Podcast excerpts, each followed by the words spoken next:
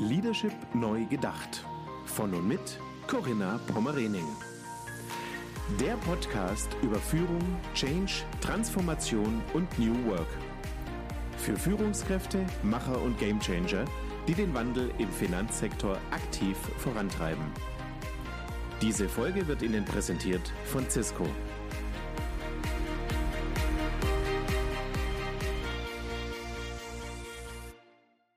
Herzlich willkommen zu meinem Podcast Leadership Neu Gedacht. Mein heutiger Gast ist Geschäftsführer der Unternehmensberatung und Akademie Mills Kamp GmbH sowie der Bergen Group Management Consultants GmbH. Mills Kamp hat sich auf die Themenbereiche Strategie, Führung und Vertrieb in Beratung, Training und Coaching spezialisiert. Die Bergen Group ist bekannt als spezialisierte Beratung für die Generierung von Fördermitteln und Zuschüssen, die darüber hinaus im Wesentlichen erfolgsbasiert arbeitet bzw. sich honorieren lässt. Seit über 20 Jahren ist mein heutiger Interviewgast gefragter Trainer, Coach und Berater in den genannten Themenfeldern. Als Top 100 Speaker ist er sogar in Deutschland und auch international unterwegs. Vertrieb ist seine Passion. Sein erstes Unternehmen scheiterte an schlechten Vertriebsprozessen. Daraufhin machte er sich auf die Suche, fand tatsächlich bessere Lösungen und schrieb auch etliche Bücher dazu. Lieber Markus Milz, ich sage herzlich willkommen, schön, dass du da bist. Ja, hallo Corinna, freue mich auch. Vielen Dank für die Einladung.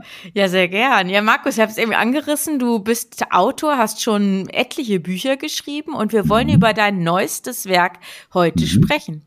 Mhm, genau. Genau. Gehen wir gleich stärker oder näher drauf ein, was hinter diesem Buch steckt und was dich so bewegt und angetrieben hat.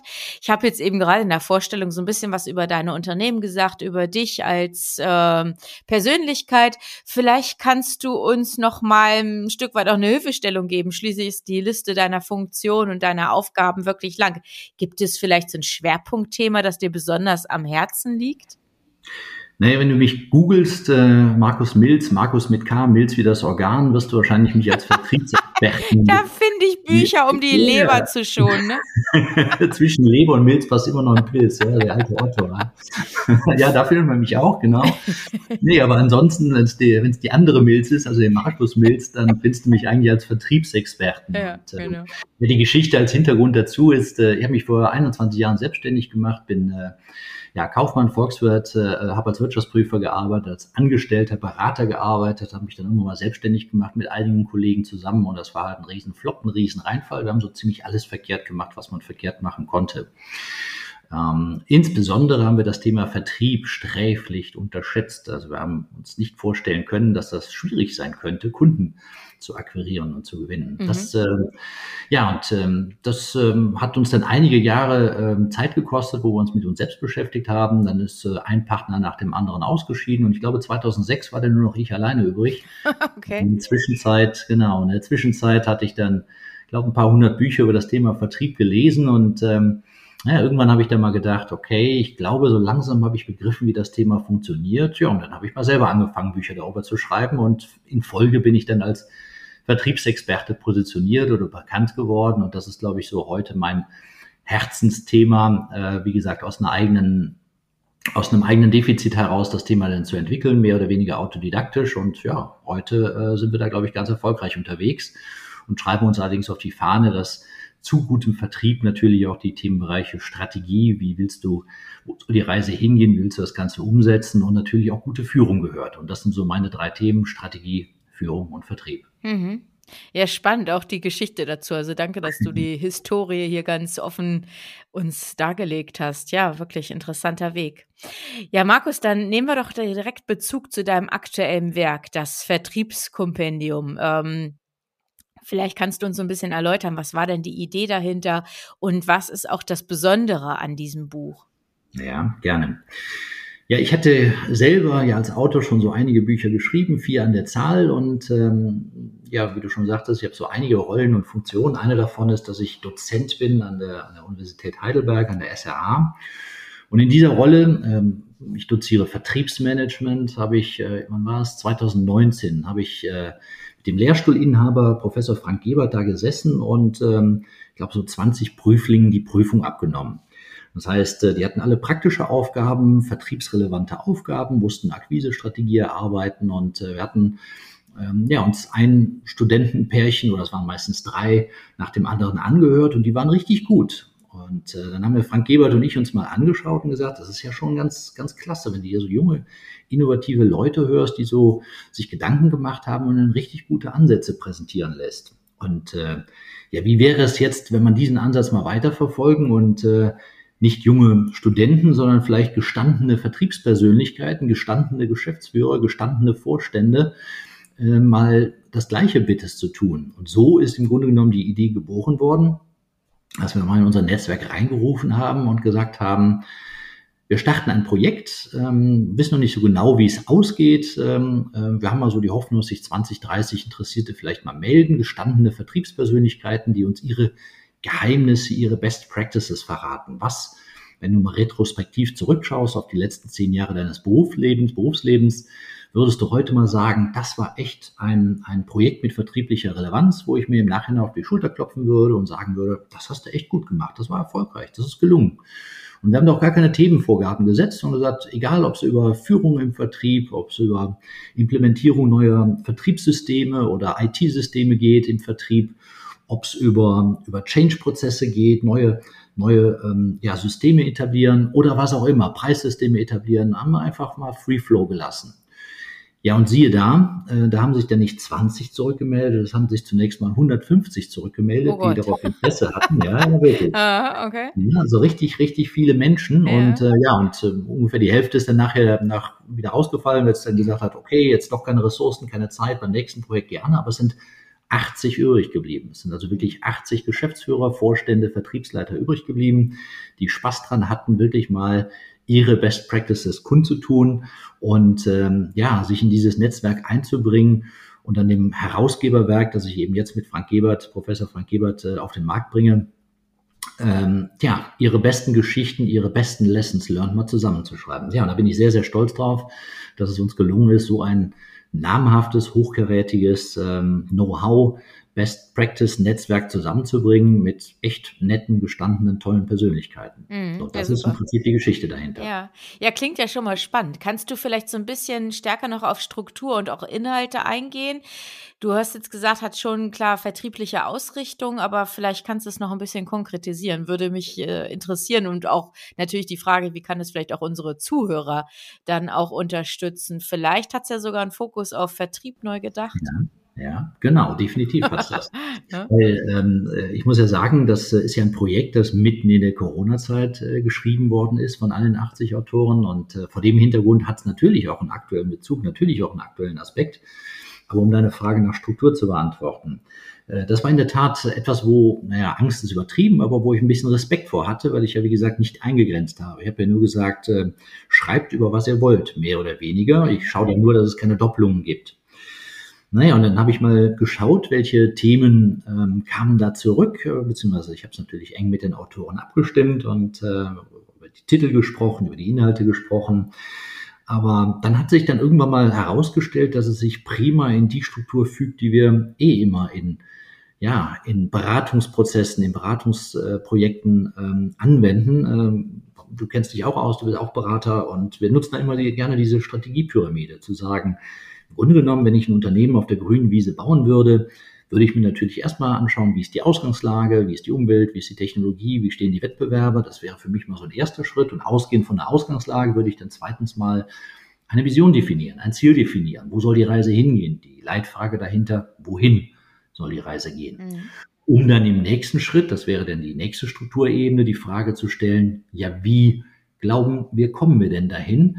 Und das nennen wir dann einfach mal Strategie. Über welche Partner, in welchen Regionen, mit welchen Produkten, mit welchen Preisen, mit welchen Qualitätsniveaus, mit welchen Dienstleistungen und so weiter glauben wir, das Ziel zu erreichen. Das ist sozusagen die Langfristperspektive, um dann in die nächste Ebene zu kommen. Das ist dann die Ebene der Prozesse, äh, zu überlegen, ja, wie konkret möchte ich das denn erreichen? Wie konkret möchte ich im Tagesgeschäft das denn umsetzen? Wie möchte ich Neukundenakquise betreiben? Wie gehe ich mit eingehenden Anfragen um? Wie betreibe ich proaktives Bestandskundenmanagement und so weiter und so fort? Mhm. Und darauf schließt sich dann die Frage an, was brauche ich dafür? Das ist dann die fünfte Ebene sozusagen, die Frage der Strukturelemente. Was ist eine gute Organisationsform, die dazu passt? Welche IT-Ausstattung brauche ich dafür? Welche Ressourcenausstattung, personelle Art brauche ich dafür? Und so weiter und so fort. Mhm. Und last but not least kommt die letzte und sechste Ebene, die Frage der Transformation, des Change. Wer macht was bis wann? Wie komme ich dahin? Wie erreiche ich das? Und das ist im Prinzip genau dieses Strukturelement, äh, die sich durchs Buch zieht. Genau über diese äh, sechs Ebenen haben wir das Buch strukturiert und ah, gegliedert, okay. angefangen von Vision, Strategie, Prozesse, Strukturen bis hin zu dem Thema Change und Transformation. Und gerade bei den letztgenannten Themen bin ich, glaube ich, auch bei deinen Themen, wenn ich äh, richtig sehe und mhm. weiß, was du so treibst und machst, äh, ist ja gerade das Thema digitale Transformation oder grundsätzlich Transformation mhm hin zu etwas Neuem ja auch ein Thema, was, was dich ganz äh, wesentlich beschäftigt, neben mhm, dem genau. Thema Leadership und Führung, oder? Mhm, genau, ja, absolut. Also viele Branchen sind ja einfach auch diesem Transformationsdruck ja ausgeliefert oder wollen es auch äh, teilweise proaktiv natürlich managen. Und meine Branche, ich habe ja schon den ähm, den Hauptfokus auf dem Finanzsektor, die haben ja schon einfach auch gerade so disruptive Rahmenbedingungen, die hier wirken und müssen sich ein Stück weit auch neu erfinden, neu aufstellen. Also Wertschöpfungsmodelle oder Ketten, die wir aus der Vergangenheit kannten, wie Banken funktioniert haben und Geld verdienen konnten, das funktioniert so in großen Teilen nicht mehr. Und da ist dann die Überlegung, wie kann man sich zukunftsfähig aufstellen? Ja, und hierbei unterstütze ich dann, genau. Genau. Ja, und, und das ist eben auch genau das, äh, das Thema, was, was mich bewegt. Ich halte einige Vorträge und ich äh, bemühe da immer das allseits bekannte Bild der, der zwei Wanderer, die durch die kanadische Wildnis wandern und äh, froh, frohen Mutes sind und auf einmal biegen sie um die Ecke und da begegnet ihnen ein riesiger, äh, stattlicher Grizzly. Und äh, dann äh, bleibt der eine stehen und packt seinen Rucksack aus und zieht sich seine Tonschuhe an, die in dem Rucksack waren. Woraufhin fragt ihn der Kollege, sag mal, spinnst du? Meinst du wirklich, du kannst schneller rennen als der Grizzly? Woraufhin der Kollege sagt, nee, kann ich nicht. Aber es reicht auch, wenn ich schneller rennen kann als du. und, ich glaube, und ich glaube, das ist genau das, worum es jetzt gerade ja, genau. sehr, geht äh, in dieser transformativen Zeit äh, um Geschwindigkeit. Ja, ja? Also die Welt ist im Wandel, die Welt wandelt sich. Ähm, äh, ich bin jetzt 53 Jahre alt, in meinen 53 Jahren habe ich noch nie so viel Disruption und äh, sich ändernde Sachverhalte, ja. Rechtssysteme, Staatensysteme, äh, mehr, mehr Staat, weniger Wirtschaft erlebt. Und ja, da kann ich als Einzelner wenig gegen tun. Die Frage ist nur, ähm, wandle ich mich schneller als die anderen es tun und bin ich an der Stelle adaptiver und anpassungsfähiger als die anderen. Denn frei nach Darwin überleben halt die, die in der Lage sind, das zu schaffen. Und naja, und die anderen werden dann irgendwann mal verschwinden. Genau, das war mein letztes Buchkapitel. Da habe ich nämlich, ähm, okay. ja, genau, New Leadership, so gestalten Banken aktiv, den digitalen kulturellen Wandel. Da habe ich nämlich auch in meinem letzten Kapitel so den Ausblick gegeben, Mensch, wie schafft ihr es jetzt, euch anzupassen? Ihr müsst einfach hier den Fokus auf Geschwindigkeit legen und ja, die Anpassungsfähigkeit. Und das ist ja genau der Transfer. Genau. Und, und deswegen, deswegen schlage ich gerne auch äh, sehr, sehr selbstbewusst so ein bisschen die Werbetrommel für das Buch, weil, wie gesagt, es sind 80 Autoren, über 70, 75 Beiträge da drin und ich glaube nicht, dass das Buch einer die ganzen 800 Seiten von Seite 1 bis 800 äh, mal so durchliest, also schon dicker Wälzer. Aber es sind eben, weiß nicht, 20, 25, 30 verschiedene Branchen vertreten. Das ist äh, wirklich ja, von der mhm. strategischen Anpassung über, wie mache ich Führung, äh, Remote Leadership, gerade mhm. in digitalen Zeiten, ja, aus dem Homeoffice heraus und so weiter. Mhm. all diese Fragen, die in den letzten anderthalb Jahren so hochgekommen sind, ja, die, ähm, gibt es eben einen Experten, der versucht, genau diese Fragen zu beantworten. Das heißt, man schaut ins Stichwortverzeichnis oder ins Inhaltverzeichnis, sieht, oh, das ist meine Branche, das ist mein Thema, Leadership oder Transformation oder Digitalisierung im Vertrieb, ähm, da, da, lese ich mal nach. Und mhm. so ist, glaube ich, die, die beste Lesart und Nutzart. Ja, ja, spannend. Also finde ich wirklich sehr interessant vom Aufbau, wie ihr das zusammengestellt habt und auch der branchenübergreifende Ansatz. Also ja. das ist, glaube ich, sehr wertvoll. Und dann liegt es ja. ja. bei jedem selbst, wie man da entsprechend mhm. punktuell dann nachliest oder situativ, je nach Kontext, dann sich in das jeweilige Thema einarbeitet. Genau. Was sind denn so die neuesten Entwicklungen in dem Buch? Also oder, oder Themen, die vielleicht auch aufbereitet worden sind? Also ja. wenn wir so einen Blick in die Zukunft auch werfen und hier vielleicht so neueste Trends auch nochmal aufgreifen was kannst du uns da mit auf den Weg geben? Das, das ist ganz spannend, weil wie gesagt, ich habe ja schon gesagt, ich habe keine Vorgaben gemacht, sondern gesagt, äh, schreibt, wo ihr Best Practices zu habt, wo ihr Erfahrungen zu habt und bin dann mal ganz neugierig äh, gewesen, wo denn Rückmeldungen oder Rücksendungen zu kamen und äh, das sind tatsächlich natürlich der aktuellen Zeit geschuldet genau die Themen, über die du gerade sprichst. Wie kann ich neue Geschäftsmodelle ähm, zusammenbauen, gerade auch äh, sozusagen im fliegenden Galopp. Mhm. Wie kann ich, ähm, wie kann ich Multikanalvertriebe installieren vor dem Hintergrund, äh, dass die alten Kanäle, sprich ein Außendienst, äh, der Kunden besucht, vielleicht in pandemischen Zeiten nicht mehr so gut funktioniert? Wie kann ich an der Stelle wirklich Digitalisierung vorantreiben? Und äh, ich sage dann immer so ein bisschen spöttisch und damit meine ich nicht, hey, wir machen jetzt auch Zoom-Meetings, das ist jetzt mal so der, der erste kleine Schritt hin zu einer Digitalisierung, sondern ich meine wirklich digitale Geschäftssysteme in meine bestehenden Geschäftssysteme integrieren. Mhm.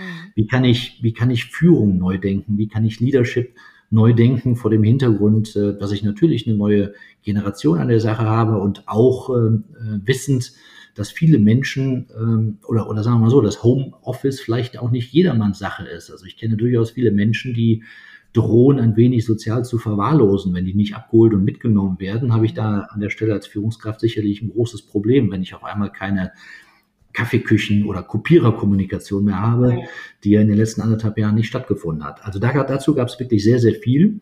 Und ähm, was es auch noch sehr, sehr viel gab, waren eben Netzwerk- und Plattformmodelle. Sagen, wie kann ich äh, im Netzwerk, im Verbund mit anderen Unternehmen, mit oder ohne einem IT-System, eine IT-Plattform, die dahinter steht.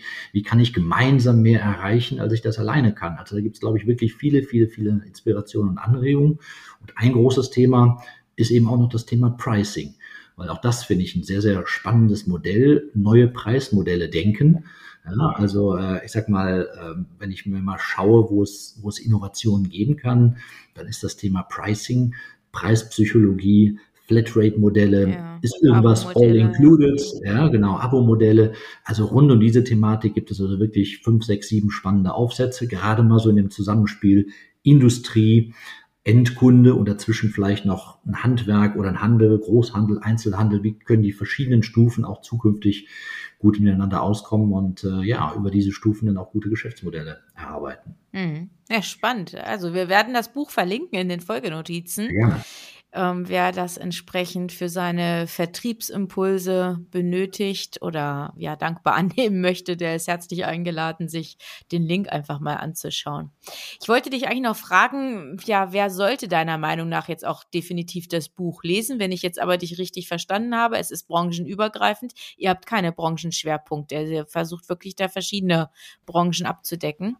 Richtig, wir haben, ähm, also ich weiß, du, du bist ähm, im Finanzsektor tätig, also äh, Banken haben wir jetzt an der Stelle keine drin, aber Versicherungsunternehmer, Versicherungsmakler haben wir durchaus äh, vertreten. Also ich glaube, wie gesagt, ich bin seit 25 Jahren im Vertrieb und äh, in einem Erstgespräch erzählt mir immer jeder Geschäftsführer, jeder Vorstand, Herr Mills, wissen Sie, unsere Branche ist ganz speziell. Bei uns äh, funktioniert das alles ganz anders.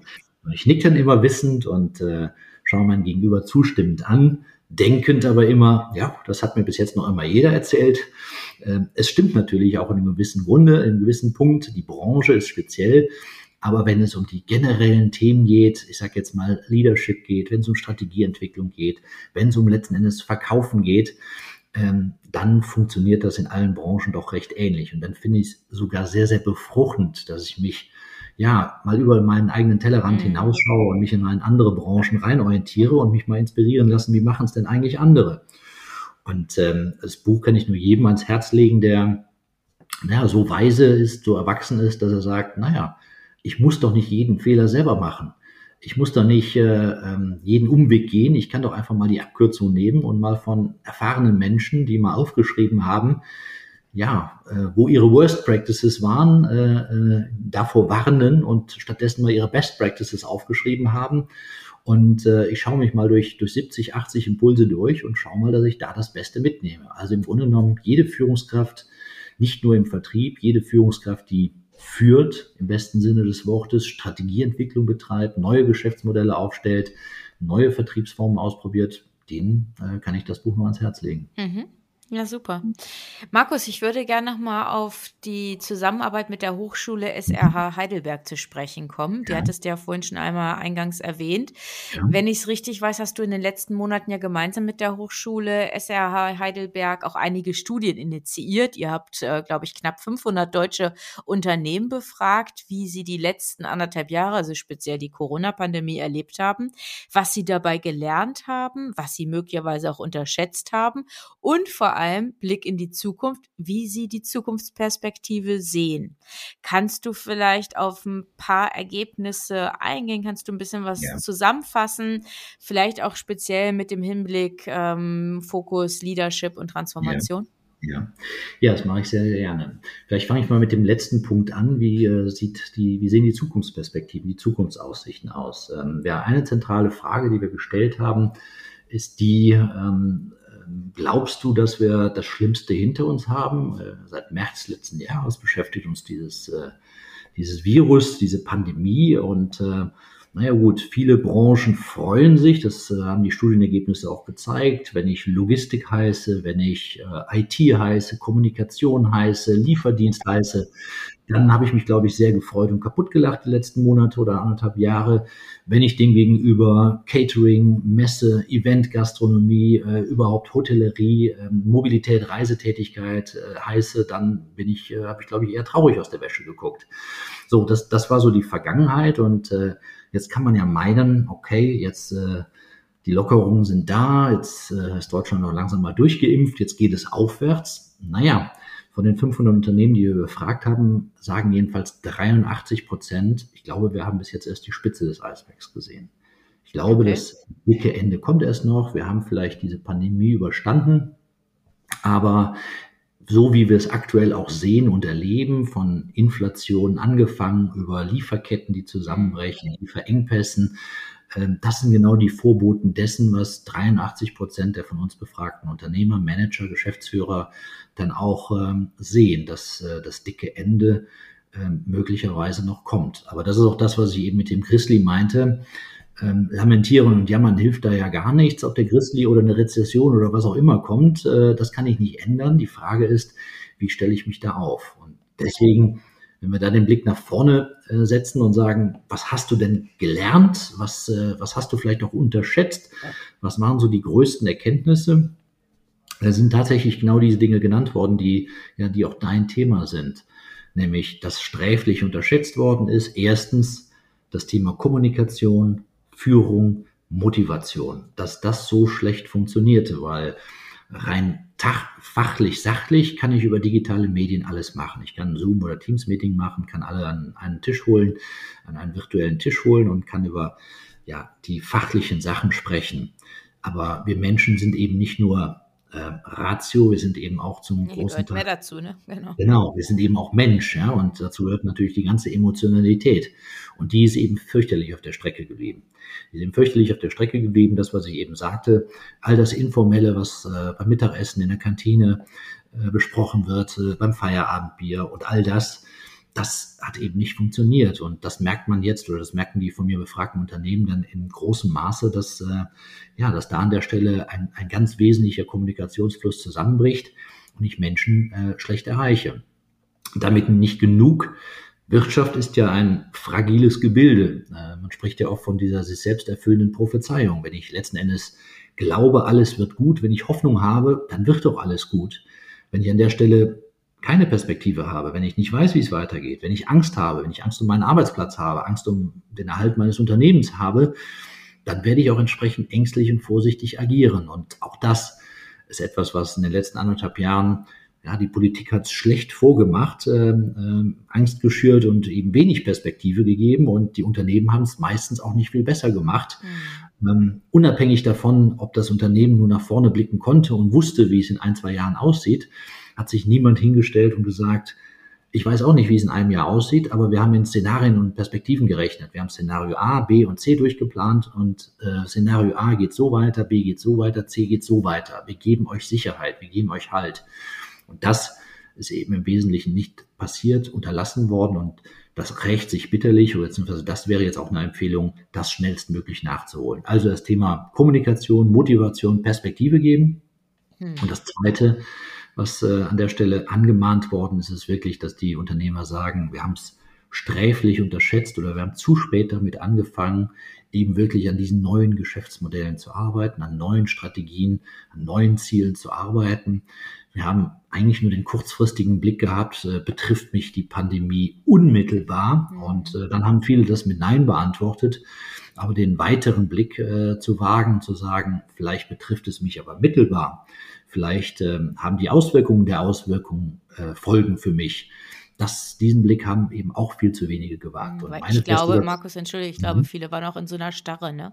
Ja, Von genau. Angst, Unsicherheit ja. und äh, Angst auch vielleicht vor der radikalen Veränderung. Es ja. wusste ja keiner, ja, was macht's jetzt final auch mit meiner Organisation ja. und meinem Geschäftsmodell? Und ja, viele können schlecht mit Angst umgehen. Ne? Ja, genau. Aber das ist dann genau dieses berühmte Kaninchen vor der Schlange. ne? Wenn du den genau. Schopf wirst du halt gefressen dann. Ne? dann äh, das sollte eben nicht passieren. Und deswegen äh, der, der Appell an die Unternehmen, ähm, Angst hin oder her, äh, du weißt nicht, wie es weitergeht, hin oder her, aber du musst dich bewegen. Zieh deine Turnschuhe an und biete deinen Mitarbeitern eine Perspektive in unsicheren Zeiten. Gerade in unsicheren Zeiten ist Perspektive und Hoffnung wichtiger denn je. Ja, ja absolut. Das könnte schon das Schlusswort sein, lieber Markus. Mhm. ich würde aber gerne noch einmal von dir wissen, kam das Thema Nachhaltigkeit auch drin vor? Ökologische Transformation, war das auch ja. ein Thema? Ja, definitiv. Ähm, ich ähm, moderiere Netzwerke, auch Verbundprojekte. Und da kann ich mich erinnern, vor zwei, drei Jahren ist das Thema Nachhaltigkeit äh, eher mal so in Zusammenhang mit dem Stichwort Greenwashing gefallen. Ja, ja. Das ist so, so ein Marketing-Gag. Ja, ja, man muss das irgendwie machen, grün erscheinen, um, äh, um an der Stelle letzten Endes für den Verbraucher attraktiv zu erscheinen. Aber da kann ich dann doch sehen, dass sich das in den letzten zwei, drei Jahren massiv gewandelt hat von einem Marketing-Gag, von einem Marketing-Effekt hin zu einer ernsthaften Einsicht.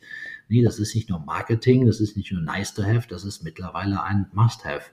Und äh, nicht nur, dass die, äh, das war ja eben dieser Marketing-Effekt, dass die, ähm, äh, sagen wir mal, Corporate Social ähm, äh, Reports der Unternehmen dicker waren teilweise als der Geschäftsbericht, äh, wo man allen möglichen Quatsch reingeschrieben hat, sondern in die Einsicht, dass da jetzt wirklich was passieren muss. Wir haben nur einen Planeten, und äh, der Ressourcenverbrauch, äh, der könnte ja glatt mal drei Planeten verschlingen. Und ich glaube, diese Einsicht, die ist mittlerweile bei den Unternehmen angekommen, dass man weiß, dass man diese Themen nicht nur aus Marketinggründen, sondern ja aus, aus rein Überlebensgründen äh, sich annehmen ja, muss. Und weil der Verbraucher, weil es der ja. Verbraucher jetzt ja auch einfordert. Ne? Es ist ja, ja wirklich genau. ein Thema, was mitten in der Gesellschaft angekommen ist und letztendlich treten auch sonst ökonomische Risiken auf, wenn wir uns der Sache nicht annehmen. Also ich habe mich seit 2011 mit dem Thema beschäftigt, in der Form, dass ich 2011, 2012 so Trendworkshops mit Vorständen und Führungskräften im Finanzsektor durch durchgeführt habe. Und da war ein Megatrend damals schon, auch vom Zukunftsinstitut oder auch von anderen Instituten beschrieben. Neoökologie oder Nachhaltigkeit. Mhm. Und wir haben es alle belächelt, ne? Wir ja, genau. konnten es, also, und das ist ja nun wirklich jetzt lange her, zehn Jahre ja. her, es konnte sich keiner vorstellen, wie das auch wirklich Relevanz und Auswirkungen auf Geschäftsmodelle, auf Produkte haben könnte. Es war noch so weit weg, ne? Und dann braucht es dann tatsächlich ähm, einfach externe Sichtbarkeit, das was wahrnehmen und vielleicht auch äh, eine Organisation wie Fridays for Future, die den öffentlichen Druck auch vielleicht nochmal verstärkt. Und ja, dann merken wir, dieses Thema geht uns alle an. Genau. Und dann natürlich eine, wie ich finde, ergebnisoffene Diskussion darüber, welcher der Wege, um diese, diese Thematik zu bewältigen, dann der richtige ist. Ja. Ich sage eher der, ich sag jetzt mal, der der grüne Weg äh, vor dem Hintergrund der letzten Wahl zu sagen, äh, wir regeln das im Wesentlichen mit Verzicht und Verboten oder vielleicht auch so ein bisschen der, der angelsächsische Weg, die sagen, hey, toll, was sich aus diesem Thema an neuen Geschäftschancen ja. ergibt, ja. toll, was wir an der Stelle in neue Technologie und neue Möglichkeiten ähm, äh, investieren können. Ja? Also ja, und äh, Wahrscheinlich braucht es beides von beidem ein bisschen, aber ich glaube, ähm, ja. die Steinzeit wollen wir alle nicht zurück. Äh, ähm, ich glaube, Technologie ist da schon einer der Wege und neue. Da wird ein Hebel sein. Also die digitale ja. Transformation muss man jetzt mit der ökologischen Transformation ja. verknüpfen. Ich glaube, das ist äh, ein ganz wichtiger Punkt. Und letztendlich nur auf Freiwilligkeit zu setzen, ich glaube, da wissen wir auch, dass das äh, nicht die Wirkung haben wird. Also so wie du es gerade gesagt hast, ein Stück weit von beiden ähm, ist notwendig. Und auch wenn man mal schaut, was so in dieser Szene los ist, so Start-ups, die auch jetzt sich mit diesem Themenschwerpunkt auch gerade gründen. Also ich glaube, wir können da ganz zuversichtlich sein, dass da was passiert. Aber wie gesagt, wir müssen alle auch überlegen, wie können wir da unseren Beitrag leisten. Ich hatte da übrigens neulich den ähm, Karl-Heinz Land im Podcast, mhm. der da auch mhm. nochmal sehr kritisch auch drüber gesprochen hat, weil es ist nicht nur die Industrie, die hier für Emissionen äh, mitverantwortlich sind, sondern es sind wir Verbraucher auch allein, wenn es darum geht, wie wir uns ernähren und äh, wie wir auch unseren Konsum entsprechend einschätzen oder ja. realisieren. Also da haben wir dann, auch wenn es ein kleinerer Hebel ist bei jedem Einzelnen, aber insgesamt macht es dann doch was aus. Also möchte ich hier vielleicht an der Stelle nochmal die Folge mit Karl-Heinz Land empfehlen, der da wirklich sehr kritisch ähm, auf diese Punkte digitale Transformation oder auch ökologische Transformation Transformation eingegangen ist. Ja, ja, absolut. Bin voll bei dir. Ja, Markus, also spannend. Ich werde es mir bestellen. Es mhm. ist, glaube ich, jetzt schon in, ähm, im Handel. Es ist verfügbar. Mhm. Also von daher, ich gebe dir ein Feedback, wenn ich mich mal quer gelesen habe. Also 800 ja. Seiten werde ich bis Weihnachten nicht schaffen. Aber so wie, wie du es ja auch gerade empfohlen hast, man kann ja wirklich die Themen einfach mal ähm, sich raussuchen, die für einen selber dann interessant sind. Und so arbeitet man sich dann vor. Genau, genau, das wäre die Empfehlung, richtig. Ja, prima. Markus, dann sage ich danke. Vielen Dank, dass du dir die Zeit genommen hast, ein bisschen was über das Kompendium und auch über den aktuellen Ausblick ähm, unter diesen Vertriebsaspekten gegeben hast. Ja. ja, und dann wünsche ich dir ganz viel Erfolg für das Buch natürlich, dass es ein Bestseller wird ja, und für dich persönlich auch alles Gute, viel Erfolg. Ja, vielen lieben Dank, das wünsche ich dir auch und vielen herzlichen Dank für die Einladung. Hat Spaß gemacht, das Gespräch. Ja, sehr gern. Und an unsere Zuhörenden auch alles Gute, bleiben Sie gesund und nutzen Sie die Vertriebsimpulse von Markus Mills und den Mitautoren. Alles Gute. Wie sind Ihre Erfahrungen zu dem Thema in dieser Episode? Schreiben Sie gerne eine E-Mail an mail at corinna-pommerening.de oder als Nachricht über LinkedIn oder Xing. Besuchen Sie auch sehr gerne die gleichnamige geschlossene Facebook-Gruppe von Corinna Pommerening und hören Sie wieder rein, wenn eine neue Folge von Leadership neu gedacht auf Sie wartet. Unterstützt von Cisco, Ihr Partner für die digitale Transformation im Finanzsektor.